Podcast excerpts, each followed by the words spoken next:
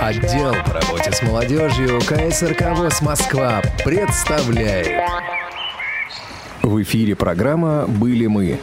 «Были мы» – программа о людях, местах и событиях. Продолжение. Добрый день, уважаемые радиослушатели. На волнах радиовоз «Молодежный эфир». И очередная программа «Были мы».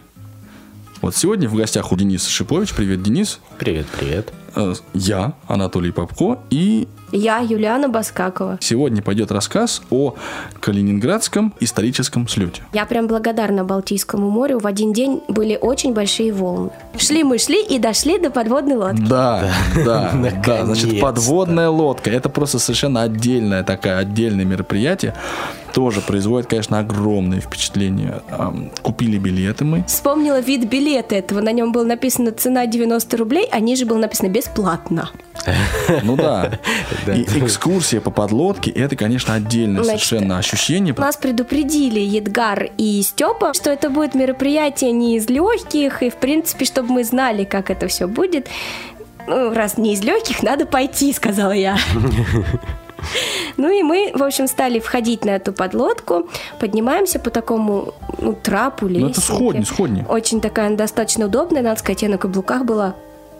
Поднялись. Ну, подлодка, конечно, как же там без Значит, поднялись, и тут, в принципе, я уже начала, как, как только мы поднялись, я начала сомневаться, может быть, все-таки не стоит. Мы поднялись на достаточно ровную поверхность, наверное, где-то сантиметров 50-60, ну, будем говорить, метр, ладно, Нет, ну там шириной. побольше. Там вот я руки расставлял вот там в разные стороны и брался за один канат с одной Вот, стороны, с другой, с другой. нет перил, Ну, есть есть просто натянутый канат с двух сторон. Причем он, понятно, что он Маленький натянут такой тросик. в основном для, конечно, туристов, да, потому что это музей все-таки. То есть это и правильно ли я понимаю, это вот Самый наверху верх, корпуса? верх, да, на верхнем корпусе. И дальше мы спускались в люк. Вот. Ну, первый люк нам дался немножко тяжело. Сложность этого спуска заключается в том, что эта лесенка достаточно крутая вниз, вот как на дачах иногда строят, не такая Ну, хорошая. ты как- в смысле, Да. как корабельный И, трап. э, Ну Ну, да, ну да, трап, наверное, да. так. В общем, конечно, там лодка разделена на отсеки. Ты по этим отсекам ходишь. Там очень мало места. Там выпрямиться кое-где только можно в полный рост. Между Но это тебе, а отсеками- я нормально шла. Я в подводнике гожусь, значит. Я везде практически шла хорошо. Вот туда мы тебя и направим. А мне между... между- мне, между прочим, очень там понравилось. Нас там встретил такой серьезный дядечка в форме. И, и вот вообще там довольно суровые товарищи. Я так такие. поняла, что это вот как раз э, часть экипажа этой подлодки. Не знаю, не Потому знаю. что они к Подождите ней очень секунду, а, трепетно э, относятся. по- Подлодка это действующая или списанная? Вот ты как раз сейчас и послушай, что он тебе расскажет. Значит, вот эта лодка 641 проекта по натовской классификации «Фокстрот». Ну, значит, выпускались такие лодки с 56 по 73 год. Было построено их около 80 штук. Половина они ушли на экспорт. Вот. И поставлялись они на Кубу, в Индию, Ливан, в страны Варшавского договора, то есть в Польшу и Германию. Э, Значит, наша лодка была построена в 68 году. С 69 по э, 90 год она работала на севере. Значит, за это время она два раза сходила на Кубу, один раз на Гавайские острова. А в основном она работала в северном э, морях, в Белом море, в Норвежском море, около берегов Гренландии, Исландии. Вот. И 9 лет она потом п- в 90-м году ушла с севера, пришла на Балтику, работала в Лиепае 4 года по 94 А когда развалился Советский Союз, она ушла в Кронштадт. И в 99 году пришла сюда, в Калининградскую область, где ее на заводе «Янтарь», слышали, наверное, про такой завод, вот, ее переоборудовали именно вот под музейную лодку. И вот с 2000 года, с июля месяца она здесь стоит в качестве музейной лодки. А, Значит, экипаж у нас 80 человек, 40 начальников, 40 подчиненных. Таких помещений, вот как этот отсек, ну это чисто боевой отсек, м, Значит, здесь находится 6 носовых торпедных аппаратов, вот третий аппарат заряженный, и плюс 12 торпед еще было здесь в запасе. На каждый торпедный аппарат по две торпеды, то есть три выстрела можно было сделать. Торпеда 8 метров длины, 2 тонны весом и э, в она 533 миллиметра, что позволяло через торпедные аппараты выходить в спецкостюме, при, если лодка была повреждена. Дальность стрельбы такой торпедой до, на расстоянии до 19 километров. Значит, лодка могла находиться в море где-то 90 суток, но под водой она могла находиться э, где-то трое-четверо суток. Затем надо ей было всплыть, Завести запустить, дизель, да, дизеля запустить, через генераторы зарядить аккумуляторы, а аккумуляторов у нас всего ничего 500 тонн. Вот. Ого. Не ого, а 500 тонн. Ну, значит, 10 вагончиков всего как это, вот эти 10 вагончиков как раз ей позволяли находиться э, трое-четверо суток под водой, а если лежал, то до недели. Соответственно, соответственно, значит, вот она таким образом могла двигаться. Глубина погружения лодки расчетная 400 метров, но это уже предел. А поэтому, чтобы у нее был запас прочности, ей разрешалось э, работать на глубинах до 250. Но на Балтике и таких глубин нет, и на Северном море таких нет глубин. В Норвежском, да, там большие глубины, там до полтора-двух километров глубины. По крайней мере, Комсомолец лежит атомная подводная лодка, которая погибла в 89 году от пожара на глубине полтора километра. Вот. Курск лежал на глубине всего 100 метров в Северном море. Значит, ну, скорость подводной лодки на эконом-ходе это 2-3 узла, что означает, ну, в переводе на километры, где-то 5-6 километров в час. За трое-четверо суток она могла пройти 240 морских миль. Это приблизительно где-то почти 500 километров. Максимальная скорость у нее 17 узлов. Это приблизительно 30 километров в час. Но с такой скоростью она могла идти буквально 2-3 часа, потому что аккумуляторы быстро садились. А дизеля просто большую нагрузку свыше 2-3 часов тоже не выдерживали. Поэтому старались ходить на средних ходах чтобы, так сказать, не гробить двигатели и аккумуляторы не разряжать. Ну вот фактически все, что касается нашей лодки. Да, но э, длина ее 91,3, высота вместе с рубочкой 12, в теле 8,5. В теле сколько? В диаметре 8,5. 8,5. Ну, это наружные размеры, это не осадка у нее где-то по ватерлинии, а почти 5 метров, 4,80 загруженное состояние. Водоизмещение в надводном состоянии, вот так, как она сейчас находится, полторы тысячи тонн. Когда она опускается под воду, то водоизмещение увеличивается на тысячу тонн, то есть 2,5 По соглашению с ООН ни одна страна использовать, э, вернее, атомные подводные лодки во внутренних морях не может. Поэтому страны имеют атомный флот, э, хоть гражданский, хоть военный, хоть подводный, хоть надводный, только там, есть прямой выход в океан. Поэтому у нас подводные лодки базируются атомные на севере и на Дальнем Востоке. Потому что там свободный вход, без всяких проливов, без ничего. А здесь Балтийское море имеет несколько проливов. То есть с океаном связывается только через, так сказать, вот, э, связывается только через это проливы. Черное море тоже через проливы. Средиземное море тоже через проливы. Красное море через проливы. Желтое море через проливы. Поэтому там работают в основном это, это, вот такие лодки, дизель, электрические. Мало того, дизель-электрические лодки, они чем хороши, что они могут работать в любых условиях. Атомные подводные лодки, им нужны глубины.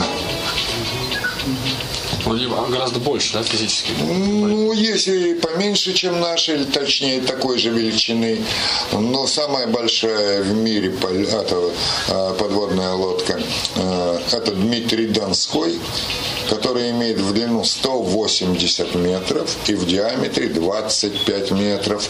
Если мы возьмем обычный дом, где у нас квартира 2,5 метра, это 10 этажей и два футбольных поля. Ну да, конечно, впечатляет.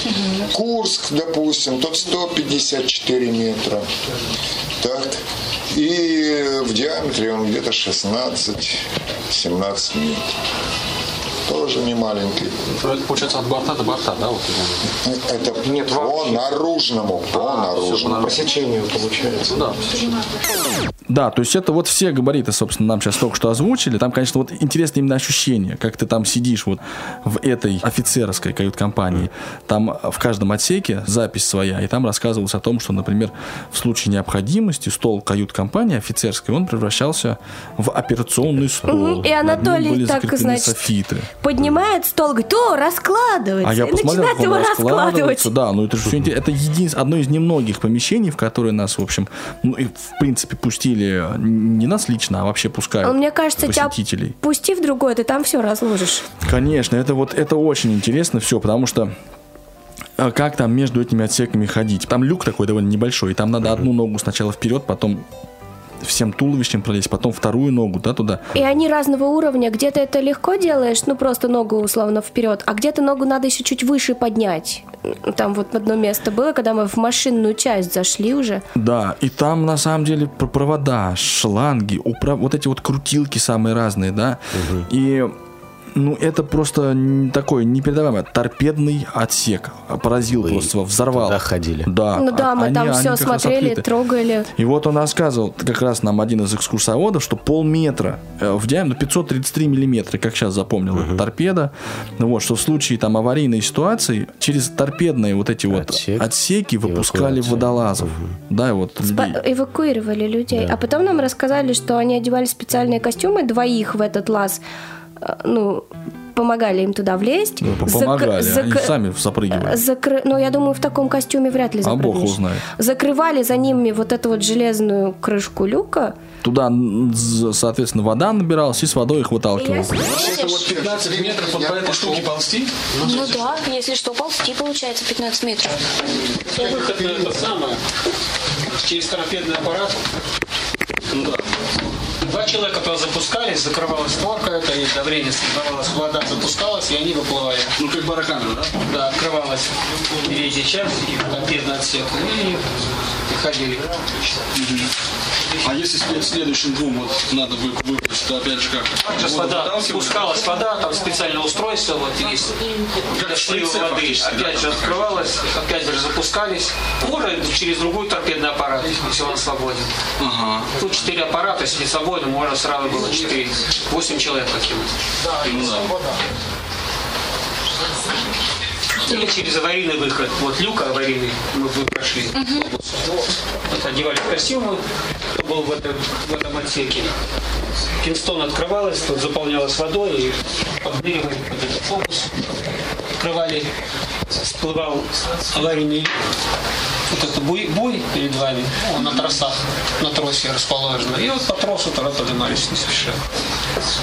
А вообще есть какой-то шанс, вот если что-то происходит, потом лод, лод, лодки всплыть, или там поступает вода, и она только тонет наоборот? Ну а почему? Если вода поступает в один отсек, она может всплыть без всякого. Это предусмотрено, если один отсек затоплен. А он как как-то закрывается, получается, Ну, да, чтобы не шло ничего вот, э, дальше. Эти люки, в которые мы входили, да, вот это есть переборки, и они задраивались. Да, они задраились, они герметичные и противопожарные. Представила эту картину. Представляешь, вот так метров 15 тебя вот по этой трубе в темноте несет. Я бы, наверное, не очень хотела это пережить. Вообще, что касается, вот мы потом разговаривали с ребятами как раз, они говорят, что подводников готовят там порядка 7 месяцев сначала только вот на, ну их готовят, чтобы они- да, на макетах, там на том. Для меня это не удивительно, потому что ты вот когда ходишь по этой подводной лодке, Ну, ты понимаешь, что это музей, что тут все как бы, ну, какие проблемы. да, Причем- там. А там все по-настоящему. А я, Давит например- на мозг очень сильно. Но я, например, не согласна с тобой. У меня сначала было ощущение, что это музей. А когда мы третий люк перелезли, у меня вот это ощущение музейности куда-то делось. И я очень живо начала себе представлять, что вот если я в этой комнате бы жила, а там реально комната, вот кровать, Кубрик, кубрик. да, вот полка, как в поезде, и стол, и все. И вот, например, туалет, да, ты в него заходишь, и все, и там больше нет пространства, нету никакого, все.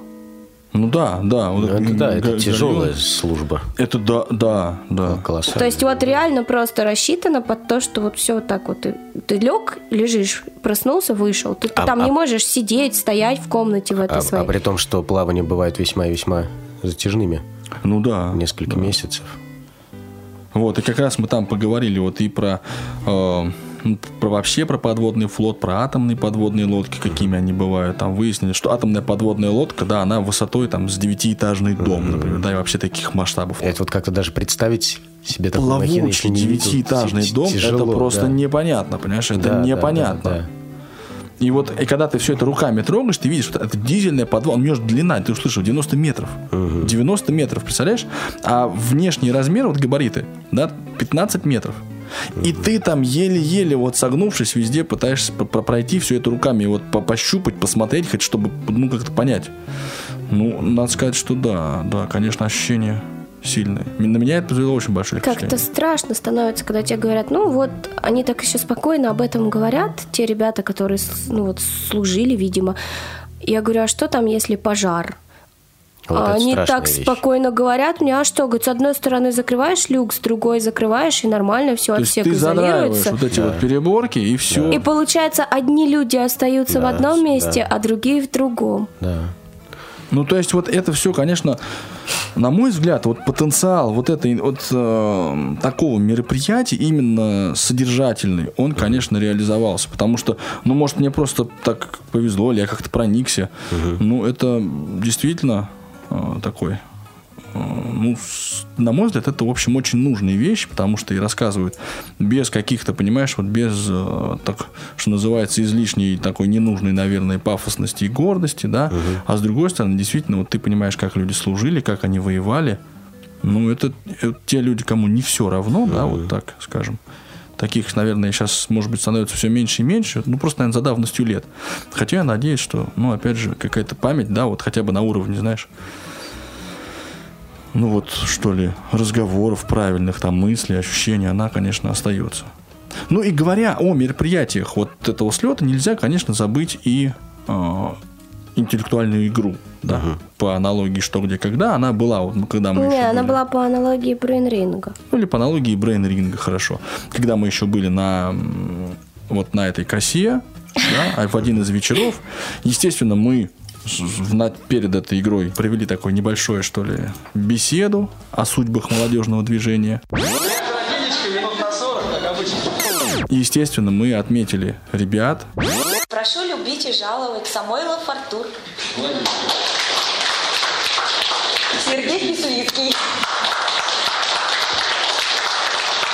Ну, Илья Юрьевич, просим.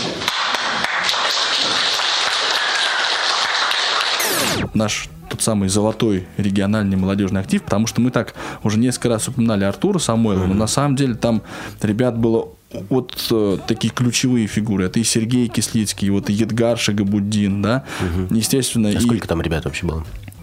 Всего вообще было 26 человек. Но это без, э, ну, скажем, сопровождающих сотрудников и детей сотрудников. Да, да. Ну и нас. Вот, то есть это довольно такое многолюдное мероприятие. И мы, конечно, рассказали там и о молодежном движении, и о том, для чего оно, как оно, что оно. И, естественно, была потом игра, э, надо сказать, с очень интересными вопросами. Вот, довольно, ну, она так живо проходила. Назовите, пожалуйста, самую крупную клетку живого организма, употребляемую человеком в пищу. Время. Все, все, все, все, уже секундочка осталась. Все. Все забрали. Да. Ну, прочитай смешные какие-нибудь. Смешные, смешное есть. Не знаю, Да. дабы не обиделись на меня, ну как может быть грудная клетка, ну чисто...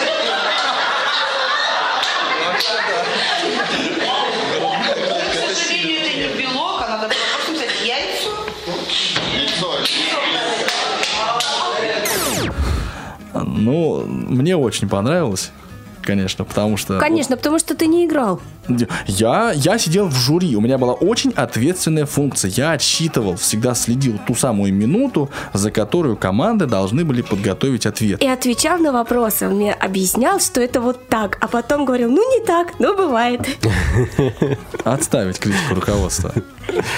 Вот, в общем, я вот еще, знаешь, не могу вот не сказать о той атмосфере, которая царила на а, вот этом слете, потому что когда мы приехали вот в первый день, туда как раз это была, ну, точнее, в первую ночь, да, на самом Ну деле. почему? Это было уже начало второго дня, на самом деле. Да, мы а, а, вот раз- разошлись спать где-то около пяти часов утра. При Ну, том, что в 8 надо было вставать. Кто-то лег время- спать, а кто-то пошел готовить сразу. Да, да, кто-то пошел, когда все это время мы просто общались, разговаривали, понимаешь, мы пели песни под гитару.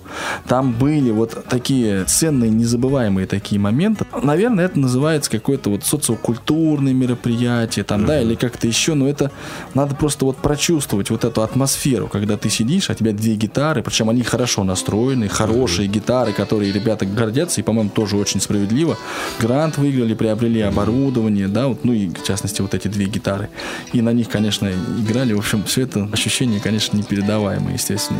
И, и песни пели, Артур прекрасно поет, совершенно хорошо играет на гитаре. Сергей Кислицкий играет на гитаре.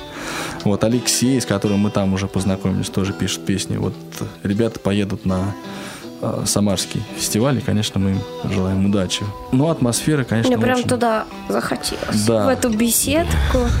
Да, это в А беседке. просто это тоже такое странное ощущение вот из детства, когда, знаешь, все начинают в эту беседку стягиваться, и каждый в пакетике что-то тащит. Вот один в своем пакете там яблоки тащит, другой еще чего-то тащит. И все так выкладывается на стол, так здорово, давайте вот все вместе. Ребята молодцы, они провели огромную работу. И здесь, конечно, надо сказать, что внушительная, на мой взгляд, заслуга вот в том, что такой форум состоялся, это, конечно, именно ребята, да, которые, вот в первую очередь Артур, Едгар, Сергей, да, Ирина Богдановна, это люди, которые организовывали этот форум. И это вот честь им и хвала, конечно, потому что это надо написать грант, узнать о том, что он есть, пробить его, убедить, в общем, всех, что он нужен, потом собрать ребят, чтобы они приехали, найти автобус. Причем в регионах эта проблема благотворительности решается по-моему, гораздо лучше даже, чем здесь. Потому что вот тот же Едгар, он взял вот и нашел бесплатно. А я его еще, главное, Знаешь, позвонил спрашиваю. и нашел бесплатно спрашиваю, значит, автобус. а как ты нашел автобус? Он мне говорит, ну как, позвонил и нашел.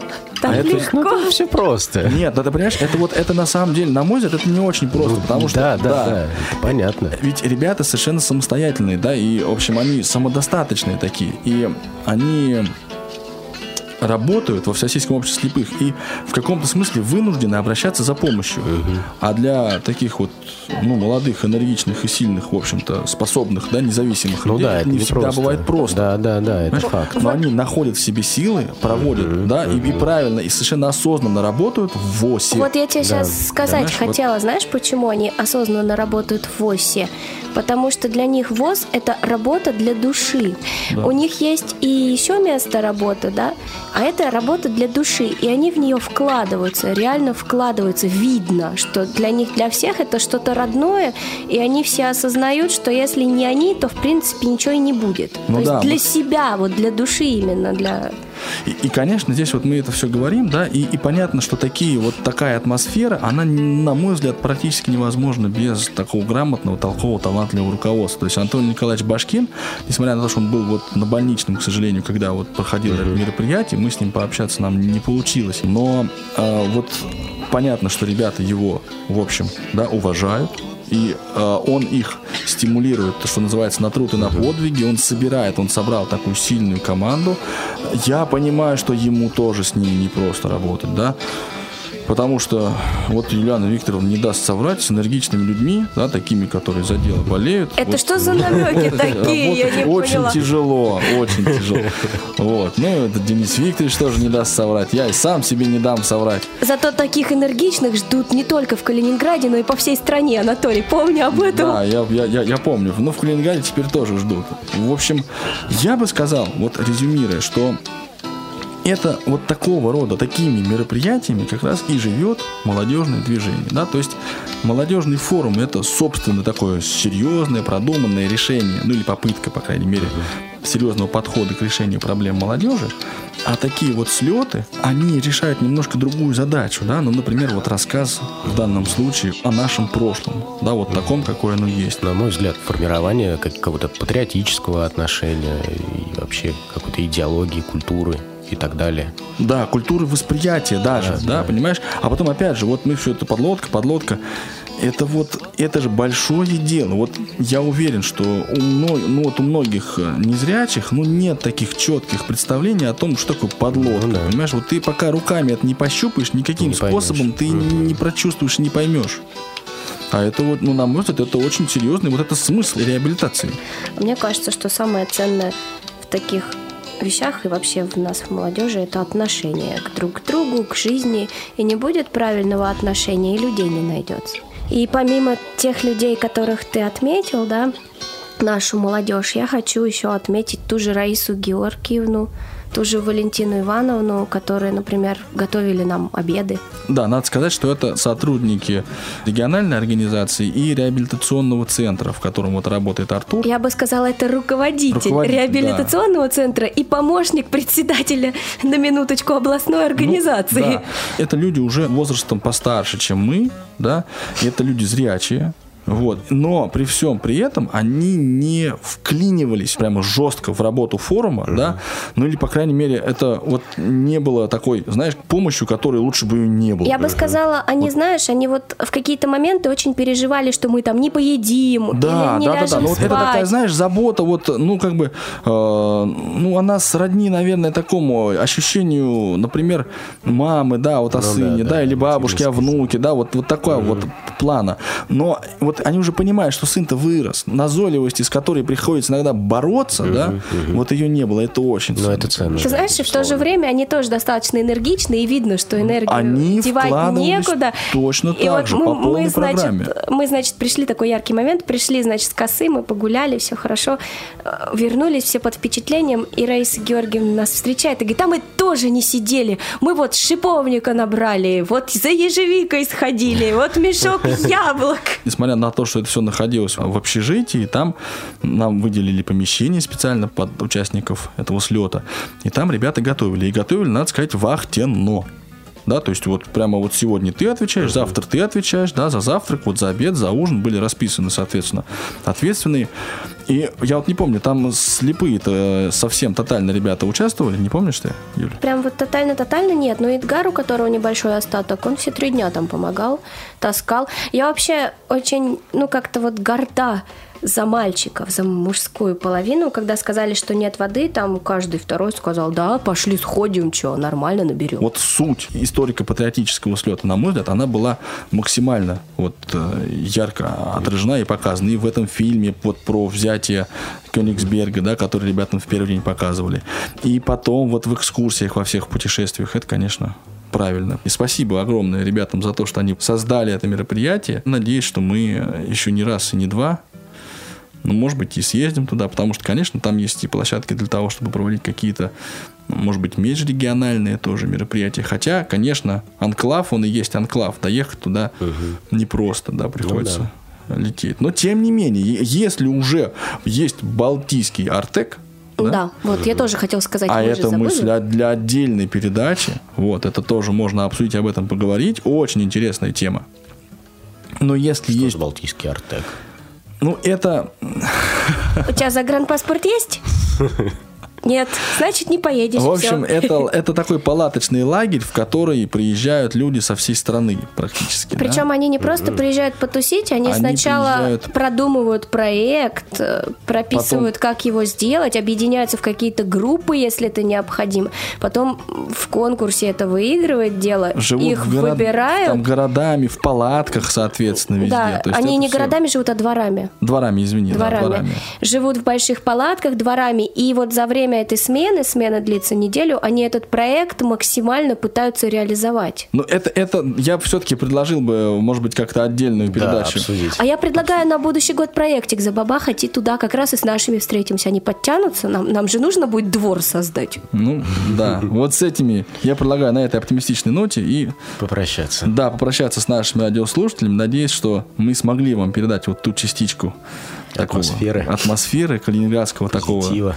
историко-патриотического заряда, да, как бы, может быть, немного вычурно это и не звучало, но вот что патриотизм все-таки он бывает еще и вот таким. И нам он такой, может быть, ну, мне, по крайней мере, он такой ценнее, чем, наверное, даже парад на Красной площади. Просто на парад тебя еще никто не приглашал. 1-0 в твою пользу. Да, поэтому ждем приглашения на парад. А пока мы ждем, напоминаем, что передачи молодежного эфира можно легко и непринужденно скачать на молодежном портале инвалидов по зрению www.я.ксрк.ру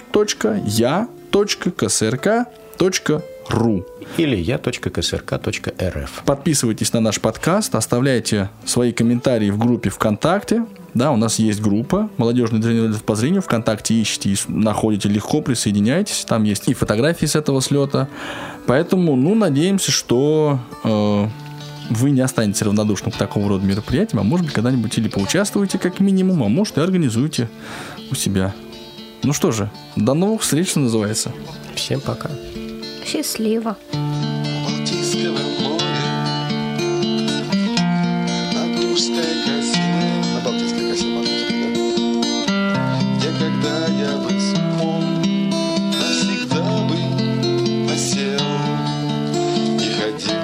Бы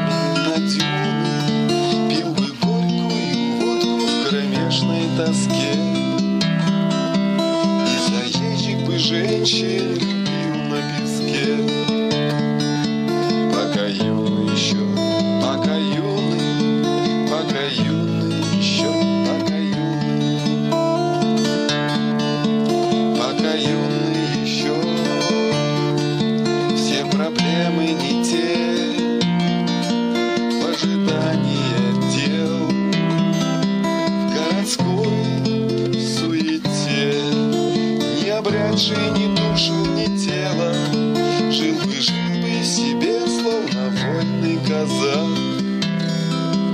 Ничего бы не делал, точнее сказать. Ах, чего бы я только не делал, ах, чего бы я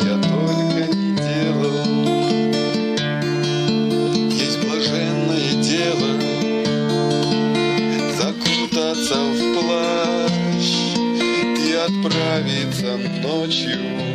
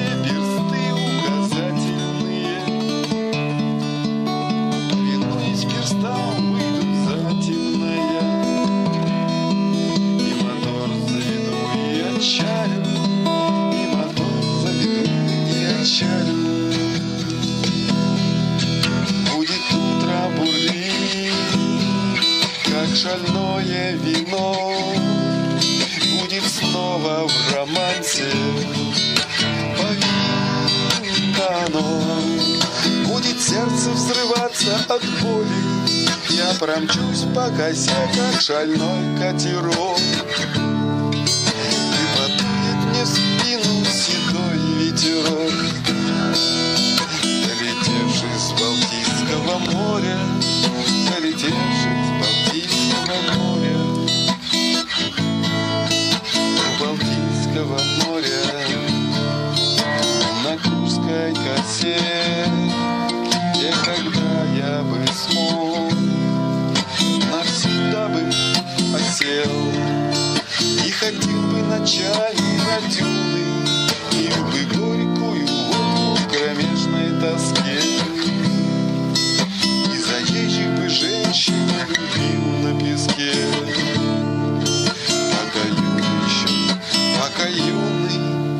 пока юный еще, пока юный Вы слушали программу «Были мы».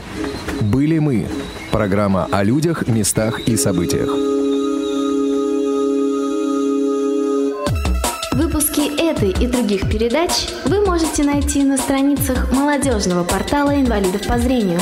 Ждем вас на я.ксрк.ру.